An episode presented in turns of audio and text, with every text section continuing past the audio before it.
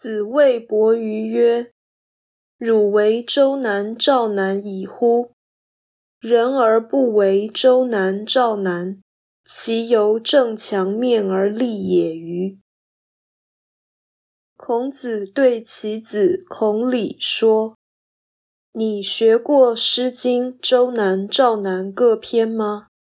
人若不学周南、赵南等诗，”这不就如正对墙面而站立吗？道义阐释。